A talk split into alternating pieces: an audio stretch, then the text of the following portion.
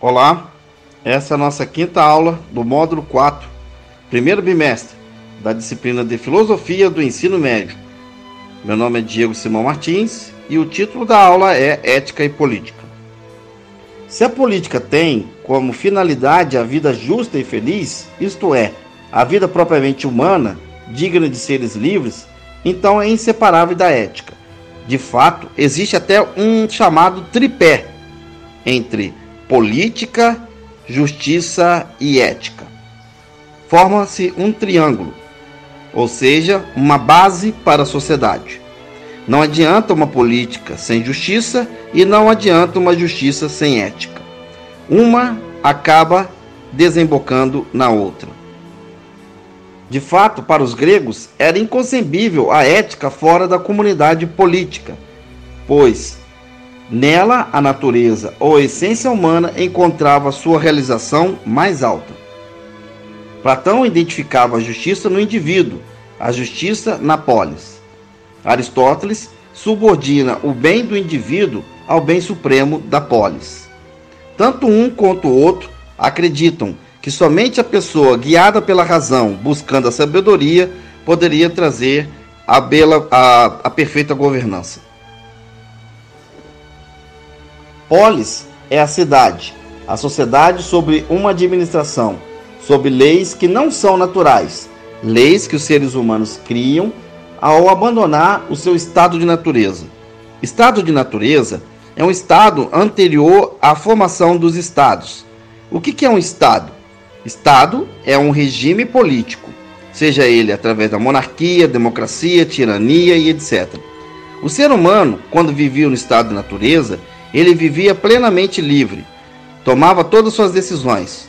O problema é que quando os seres humanos aumentaram em grupo e tamanho, tornou-se complexo demais para viver tal liberdade. Então o estado de natureza foi abandonado. Eles deveriam agora entregar sua liberdade total para um regime político. E foi exatamente isso que aconteceu.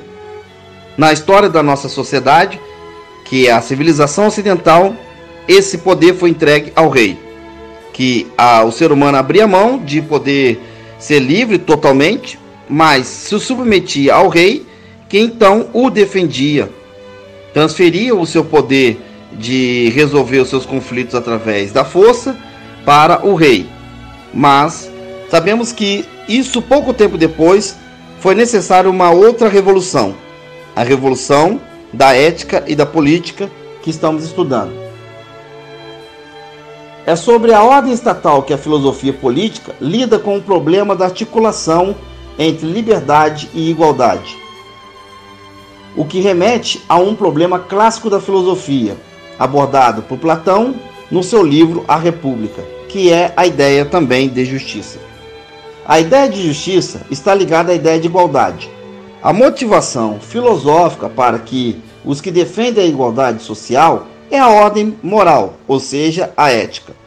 Por estar ligado à ideia de que todos são iguais perante a lei, essa ideia representou uma revolução. A felicidade do indivíduo deveria agora estar também ligado à felicidade do coletivo. O objetivo dos defensores da igualdade no campo da ética e também da política articula a justiça à igualdade social. Se realiza conforme a ótima organização da polis. A democracia pode até parecer um nome genérico, tem seus altos e baixos. Mantém